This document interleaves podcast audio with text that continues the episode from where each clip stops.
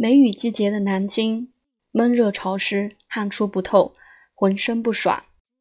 这时需要吃一道药膳——冬瓜生姜鲜虾汤。冬吃萝卜，夏吃姜。夏天人们最易受寒，穿的单薄，还处处空调，忽热忽冷，而且瓜果不断，所以夏天的人容易避汗生困，容易腹泻呕吐。容易浮肿肥胖，容易腰腿痛。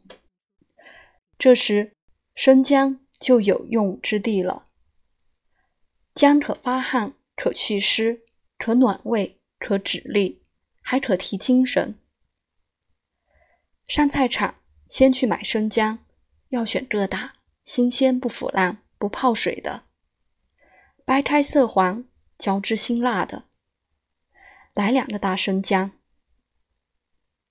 再买冬瓜，夏天是冬瓜上市的季节，皮墨绿或翠绿，上面还有一层绒毛或白霜。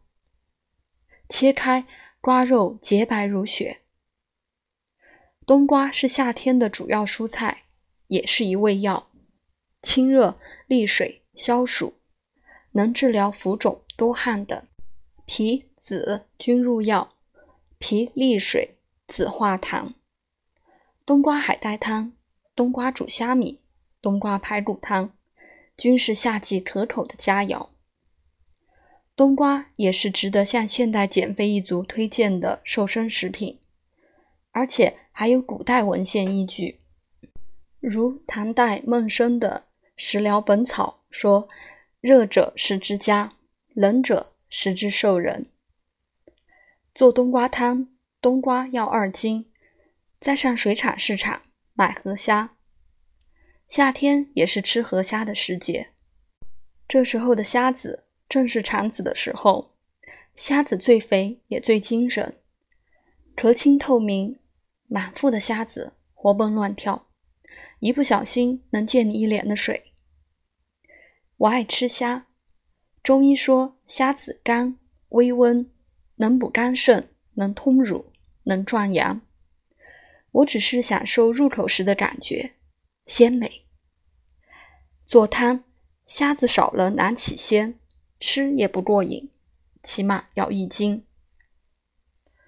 回家先切生姜片，不能去皮。生姜片的发汗利尿作用据说更好。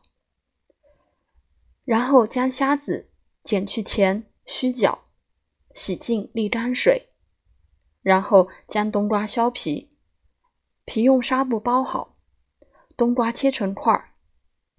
取一大锅，放上水，水里放一个葱节，放入姜片，大火煮开。